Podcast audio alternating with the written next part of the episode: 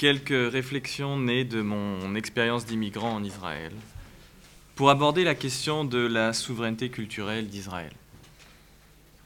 Jacques nous a conviés à ce colloque et j'en profite pour le remercier de son généreux accueil pour repenser la question de la souveraineté à l'occasion des 60 ans de l'État d'Israël.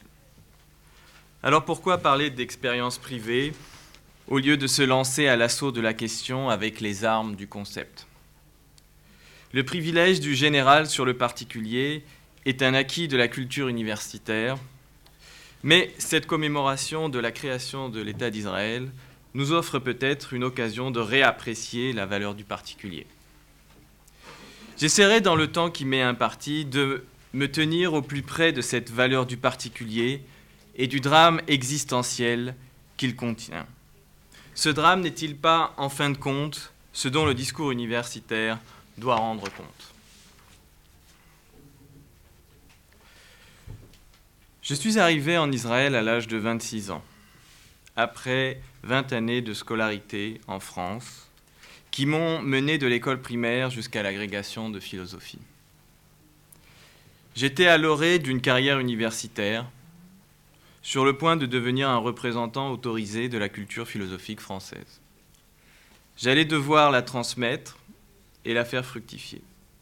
À ce moment, charnière où je devenais un sujet actif de la culture française, j'ai décidé d'immigrer en Israël. Et de, de redevenir, ou plutôt de rester, un sujet passif, cette fois de la culture israélienne, dont je devais tout apprendre. Les raisons de mon départ importent peu pour notre propos. Il me semble cependant intéressant de noter que par cette décision, je transformais le désir familial d'intégration à la société française en un bagage culturel facilement exportable qui pouvait me permettre de m'intégrer à une culture globale et ainsi d'envisager plus facilement la question de l'immigration. Arrivé en Israël, on commençait les, années d'études de la langue, de l'histoire et de la littérature. Dix ans plus tard, je suis loin de me considérer maître de la culture israélienne. Je suis devenu un être hybride, aux racines françaises, parlant l'hébreu, et essayant de s'inventer une, filiation juive et un avenir israélien. L'exemple des premiers intellectuels sionistes en Israël a souvent servi de miroir à ma propre expérience d'immigrant. Ils avaient quitté leur langue pour en façonner une nouvelle, pourtant si antique, pour lui permettre d'accueillir les chefs-d'œuvre du passé qu'il se mettait à traduire et les œuvres de l'avenir qu'il se mettait à écrire. Cette identification imaginaire s'est vite heurtée à la réalité des descendants des premières générations d'intellectuels israéliens. Que ce soit à Tel Aviv ou à Jérusalem, j'ai découvert une autre figure de l'intellectuel israélien, ce n'est plus l'immigrant pionnier qui intègre petit à petit l'hébreu à la littérature moderne occidentale par le biais de traduction et de création originale. L'intellectuel israélien que j'ai découvert au cours de mes études est un érudit qui ne cherche plus à intégrer une communauté nationale imaginaire, mais qui au contraire cherche à s'intégrer à une communauté intellectuelle internationale. Si vous préférez, ce n'est pas un homme ou une femme du retour, mais du départ. Il s'en va. Il est toujours en instance de départ. Il est nostalgique des grandes capitales de la culture occidentale que ses parents ou grands-parents avaient quittées. Mes rencontres avec les intellectuels israéliens ont toujours eu quelque chose de frustrant.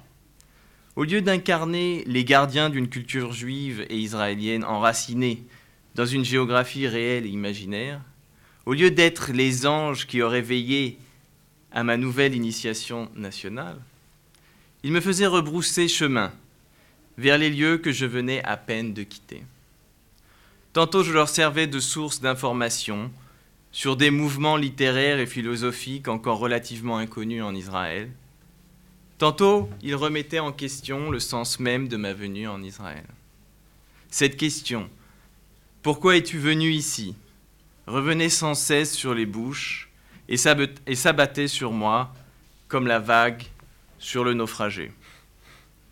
Il m'a fallu des années pour comprendre que cette question n'était qu'une inversion de la question que fais-je ici? Inversion provoquée chez les Israéliens par l'apparition du spectre de l'immigrant. Refaisant le geste ou le chemin de leurs parents, je devenais involontairement un objet de projection. J'étais interrogé en vain sur les raisons de leur présence en Israël. Je ne pouvais pas plus comprendre leurs questions lancinantes qu'ils étaient prêts à écouter mes réponses. Deux directions opposées, le retour et le départ, deux inquiétudes, celle de l'immigrant et celle du fils de, de l'immigrant né en Israël, le tsabar en hébreu, tout cela se condense dans une rencontre frustrante où chacun convoite la culture de l'autre. Israël est donc ce lieu imaginaire et réel où se croisent deux regards. Pour l'immigrant, Israël est l'horizon d'un mouvement de retour, de réminiscence et de renaissance. Pour le Tsabar, c'est le point de départ d'un mouvement de fuite et de libération qui vise lui aussi une certaine régénérescence.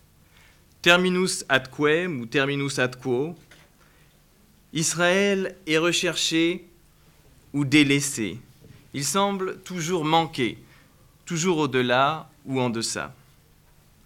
Si l'on veut penser la souveraineté culturelle d'Israël et son intégration à la culture mondiale ou globale, cela ne peut se faire qu'au sein de cette tension entre Israël comme horizon de projection et de rejet. C'est cette dynamique, comme je vais essayer de vous le montrer, qui fait à la fois l'indépendance et l'intégration de la culture israélienne. Le retour de l'immigrant Aliyah en hébreu, et le départ du Tsabar aboutissent à une même aporie, un même échec et à un même isolement. L'immigrant, particulièrement celui qui porte en lui quelques prétentions intellectuelles, aspire à s'intégrer à une nation, à une culture et à un pays qui relèvent pourtant essentiellement de l'imaginaire. L'immigration est provoquée et s'accompagne de moments intenses où paysages réels et paysages imaginaires semblent se confondre. Une rue, une colline, une lumière, des visages. Et c'est tout un pan de notre monde intérieur qui s'éveille. C'est bien sûr la magie des tableaux de Réhouven qui présentent des visions idylliques, quasi bibliques d'Israël. Pour bien comprendre ces tableaux, il faut les mettre en parallèle avec les autres tableaux de Réhouven, qui montrent au contraire une tension entre la terre, sa population ancestrale et les nouveaux immigrants qui créent un nouveau cadre de vie. Ainsi, les tableaux idylliques de Réhouven sont des sortes de visions mystiques éphémères de l'immigrant où terre, rêve et mémoire se confondent. Ces moments de jouissance poétique n'annonce pas la réalisation prochaine du désir de l'immigrant. Il s'agit juste d'une caresse du rêve, d'une promesse qui surgit de temps en temps dans sa vie. Malgré cette dimension lyrique ou mystique de l'immigration en Israël, l'expérience de l'immigrant n'est pas celle de la régénération au sein du corps de la nation. Son épreuve est bien plutôt celle des œuvres de Kafka, ou mieux encore celle décrite magnifiquement dans le roman d'Agnont, Molchilchom. Tout se passe comme si l'arrivée en Israël n'avait pas vraiment lieu, comme si au lieu d'arriver dans cette terre ancestrale, dans ce peuple qui est le sien, l'immigrant échouait dans différents groupes de la société israélienne, avec chaque fois le sentiment d'être étranger, voire exclu, mais surtout avec la frustration de ne pas atteindre le véritable cœur de la société israélienne. Cette longue dérive de l'immigrant à travers les différentes formes de l'israélianité, Tel Aviv, Jérusalem, le Moshav, etc., ne conduit à aucun centre, à aucun noyau homogène de la société israélienne. Chaque immigrant interrompt la série de ces métamorphoses à un moment ou à un autre pour des raisons plus ou moins contingentes. Qu'est-il devenu? Un Israélien de plus qui porte en lui le cheminement qui l'a mené de sa première identité, langue et culture à cette identité israélienne qui lui semble si provisoire et partielle. Que de voix discordantes résonnent dans la tête de cet immigrant. Et pourtant, malgré cette impression d'échec, c'est bien lui le héros du retour, le héros de cette hébraïsation de la culture occidentale et de cette affirmation fragile d'une nouvelle complexité existentielle dans le concert des nations. À la lumière de cet échec relatif et sans doute inévitable du retour en Israël, il n'est pas difficile de comprendre le désir de fuite de nombreux Israéliens, et parmi eux de nombreux intellectuels et artistes.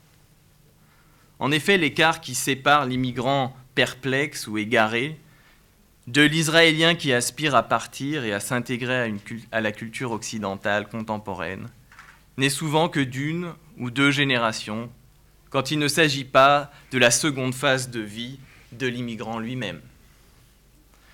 L'Israélien du départ hérite de ce sentiment d'étouffement qui oppressait déjà son père ou sa mère, l'immigrant ou l'immigrante. Le roman autobiographique d'Amos Oz, Sipur Shel Ava Vechosher, une histoire d'amour et de ténèbres, nous offre une émouvante description de ce sentiment d'étouffement, avec la mère de l'écrivain qui sombre dans la dépression et finalement se suicide.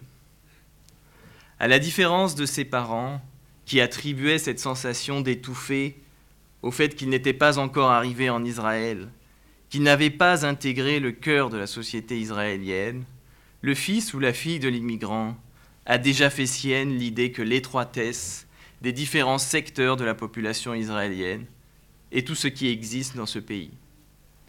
Ouvert sur le monde par la langue que ses parents lui ont parlé, par l'anglais qu'il a appris à l'école et par la culture occidentale qui l'entoure, il ou elle éprouve le sentiment d'une liberté volée et développe une conscience du manque et tout un imaginaire du départ vers les grandes capitales de la culture occidentale.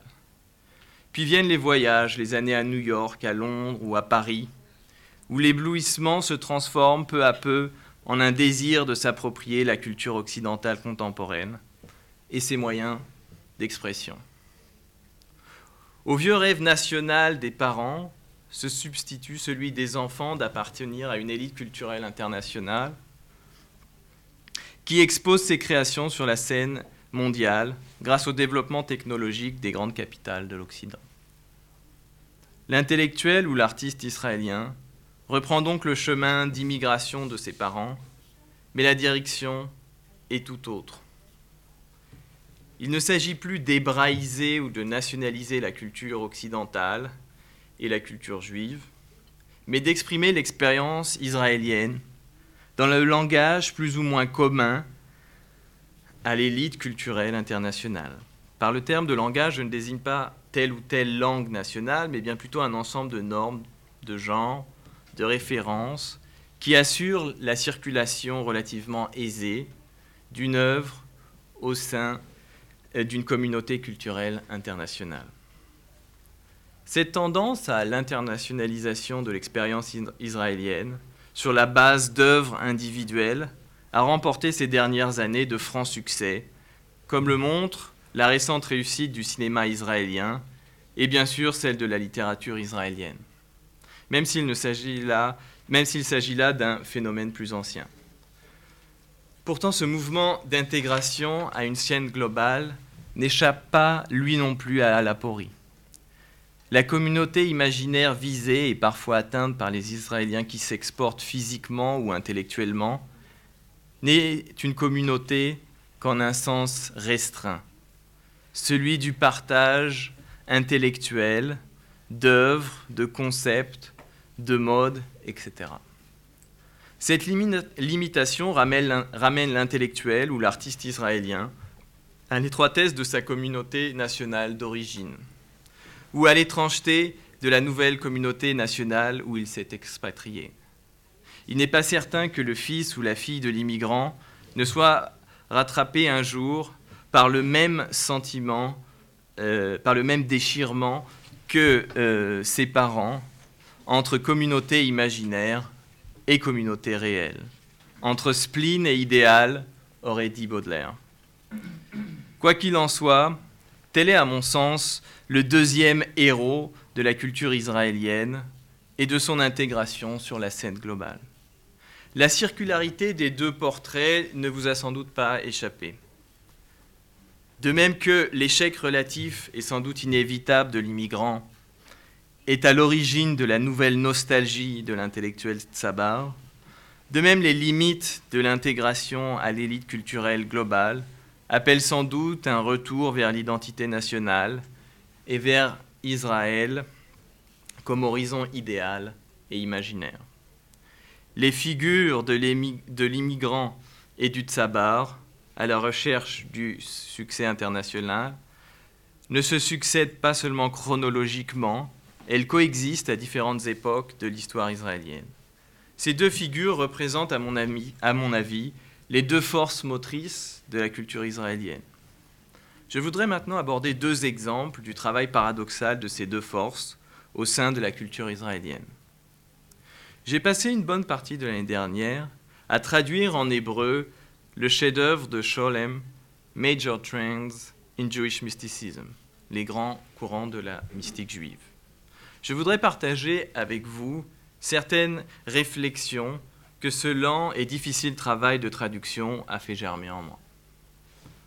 Ce livre de Scholem participe clairement du geste intellectuel de l'immigrant en Israël, dont il est sans doute une des expressions les plus abouties. À l'encontre des études juives du XIXe et du début du XXe siècle, qui se préoccupait surtout d'œuvres philosophiques et poétiques, qui mettaient en avant l'intégration du judaïsme au grand courant de la culture occidentale, Scholem, pris dans son élan national, se met à la recherche de ce qu'il y a de plus spécifique, de plus propre à la religion, à la culture et, à l'histoire juive. L'horizon intellectuel de Scholem n'est pas à première vue celui de l'intégration, mais au contraire de l'affirmation de la différence et surtout sa réappropriation moderne par un nouveau sujet historique, l'intellectuel israélien, avant-garde d'un jeune collectif israélien. Il n'est pas inutile, il ne serait pas inutile de comparer ce geste de Scholem avec le discours en vogue en Allemagne et ailleurs sur l'authenticité, l'appropriation et l'affirmation individuelle et nationale. Je pense bien évidemment à Heidegger. Dans une formule célèbre, au début du livre, Scholem résume son projet intellectuel. The time has come to reclaim the derelict area, il s'agit de la mystique juive, and to apply to it the strict standards of historical search. Comme l'indique le verbe reclaim, il s'agit de, de, prendre ou de reprendre possession d'une dimension négligée ou oubliée de l'histoire juive en l'élevant au niveau du discours de la raison critique. Cette appropriation est paradoxale, car elle vise à soumettre l'irrationnel de la mystique juive à la raison critique, tout, comme elle force la raison à reconnaître l'importance, voire la centralité de la mystique dans la religion, la culture et l'histoire juive. Il me semble que les éléments essentiels du retour national sont là. Il s'agit à la fois d'affirmer et de s'approprier une identité juive, tout en l'intégrant et la normalisant au sein du discours moderne occidental. Les grands courants de la mystique juive montrent remarquablement comment affirmation identitaire et nationalisation de la culture occidentale se complètent dans le geste intellectuel du retour national. J'ai jusqu'à présent volontairement mis de côté la question de la langue de l'ouvrage de Scholem. Ce livre est bien sûr l'aboutissement de deux décennies de recherche pour Scholem. Ce livre, il est cependant important de noter que le contexte et l'occasion de cette mise en forme de tant d'années de travail sont celui d'une invitation à passer une année à New York au Jewish Institute for Religion. Ainsi, la langue de cette somme ne fut pas l'hébreu, mais l'anglais, même si les notes abondantes du livre contiennent d'innombrables citations en hébreu. Du fait du choix de la langue anglaise, le texte contient des dizaines, si ce n'est des centaines de traductions de textes hébreux et araméens. Une partie de mon travail de traducteur consistait à retrouver l'original hébreu de tous ces textes traduits. Or, je me suis vite rendu compte qu'en remplaçant la traduction anglaise par l'original hébreu, je faisais un tort au lecteur et au texte anglais de Scholem. Très souvent, les traductions de Scholem rendaient un terme hébreu relativement neutre par des concepts techniques, philosophiques ou religieux. Je ne peux pas rentrer ici dans les détails, mais ce qui m'importe ici, c'est la nature du travail de Scholem. Le travail philologique, historique et philosophique de Scholem vise donc à révéler sous la rhétorique religieuse des textes mystiques une histoire intellectuelle beaucoup plus vaste qui renvoie à l'histoire de l'assimilation occidentale de corpus fondamentaux comme l'hermétisme, le platonisme, etc. On voit donc qu'en plus de la réappropriation du noyau authentique de l'histoire juive, une autre tendance travaille l'ouvrage de Scholem, à savoir l'exposition et l'affirmation de la culture juive sur la scène intellectuelle internationale, d'où elle était encore largement exclue. Cette intégration à la scène internationale ne peut se faire que par un travail d'interprétation des sources mystiques qui aboutit non seulement à un discours critique, mais à une nouvelle histoire juive dont le cœur est la relation dialectique entre le mystique et son peuple. Ainsi, dans ce livre de Scholem, le mouvement de réappropriation nationale est en même temps une nouvelle façon de s'intégrer à la culture mondiale. Le succès de Scholem, aussi bien en Israël que sur la scène internationale, est là pour nous rappeler que dès les débuts de la culture israélienne, retour national et intégration mondiale se combinent. J'aimerais évoquer pour finir un phénomène culturel plus récent. Il s'agit, de l'effet du postmodernisme français sur de nombreux intellectuels juifs français qui ont par la suite émigré en Israël mais aussi du rôle de ce même postmodernisme dans l'émergence d'un courant de pensée dit post-sioniste. Je me limiterai à quelques remarques générales dont le but sera plus de saisir une situation que de proposer une analyse des faits. J'ai fait partie, comme de nombreux enfants de la bourgeoisie juive française, du cercle d'influence de penseurs postmodernes comme Derrida, Foucault, et Lévinas. Je sais bien que de grandes différences séparent ces penseurs, et mon intention n'est pas de les réduire à une idéologie commune. Je voudrais juste évoquer une certaine lecture de ces auteurs qui, semble-t-il, a été faite par de nombreux juifs français. Afin d'éviter le risque trop évident des généralisations, je prendrai comme exemple mon cas personnel. J'ai été l'élève de Derrida pendant quatre ans. De tous les merveilleux séminaires auxquels j'ai pu assister, un s'est particulièrement imprimé en moi et a guidé en quelque sorte ma conduite. Il s'agit d'un séminaire sur crainte et tremblement de Kierkegaard, où, par la voix et l'interprétation de Derrida, j'ai été initié pour la première fois au sens de la religion comme parole qui transcende la raison. Derrida était un grand explorateur des limites de la raison au nom d'une exigence éthique et philosophique supérieure provenant de l'autre. C'est bien sûr dans ce cadre qu'il défendait le texte de Kierkegaard, ainsi qu'une nouvelle sublimité du religieux. Après ce moment de révélation est venue la lecture de Lévinas, de Buber, de Scholem, puis un voyage à Jérusalem qui m'a décidé à immigrer en Israël. To make a long story short, il est clair que ce que Derrida a réussi à lever en moi, c'était l'interdit de la religion juive, sous lequel vivait la majeure partie de la bourgeoisie juive française, pensant qu'il s'agissait là de son pacte de loyauté avec la République française.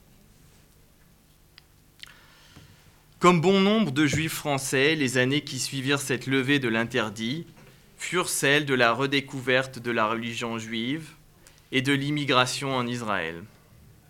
Nous sommes donc entrés, nous aussi, dans cet effort de retour, de nationalisation, et chacun s'est arrêté à un croisement différent de l'identité juive et de l'identité israélienne. Quelles que soient les nombreuses différences qui nous séparent, nous nous sommes tous retrouvés bien loin des idéaux qui avaient enflammé notre désir du retour. Je pense notamment à cet idéal commun à Lévinas et Derrida, qui est l'exigence de répondre à l'appel de l'autre. La fréquentation des milieux universitaires israéliens m'a vite mis en contact avec des intellectuels qui se réclamaient plus ou moins directement du postmodernisme français c'est-à-dire des maîtres qui m'avaient conduit en Israël.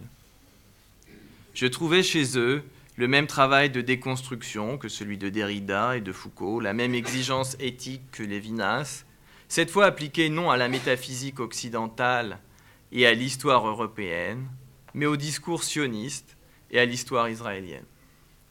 Le résultat de cette entreprise n'était pas si éloigné de ceux que j'avais connus et assimilés en France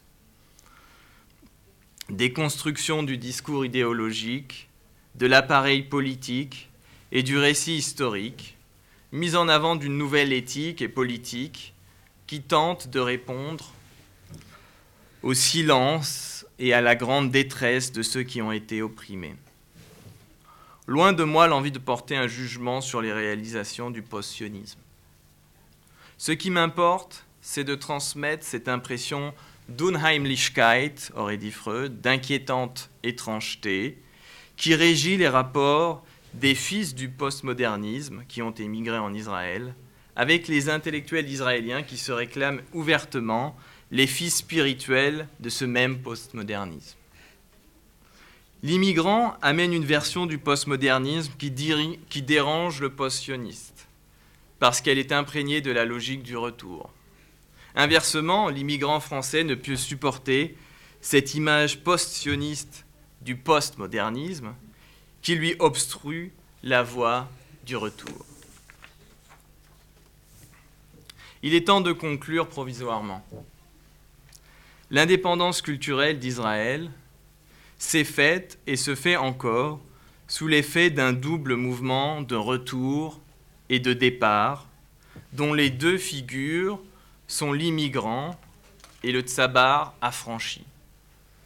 J'ai tenté de montrer dans les différents cas que j'ai abordés comment ces deux mouvements s'opposent, mais aussi se nourrissent l'un l'autre de leurs échecs et de leurs limitations. Dans ce cycle de l'immigrant et de l'affranchi, Israël oscille entre deux définitions. L'une idéaliste, qui est d'être l'horizon idéal du mouvement de retour, l'autre empirique ou réaliste qui fait d'Israël une réalité imparfaite, divisée et étouffante par rapport à l'autre communauté imaginaire que représente l'élite culturelle globale. Tant qu'Israël sera pris sous l'impulsion de ces deux héros dans ce double mouvement spéculaire, d'essayer de refléter l'idéal du retour et celui de la communauté culturelle globale, il me semble que l'indépendance, tout comme l'intégration culturelle d'Israël, sera garantie, ce qui ne résout pas les autres problèmes d'Israël. Merci beaucoup.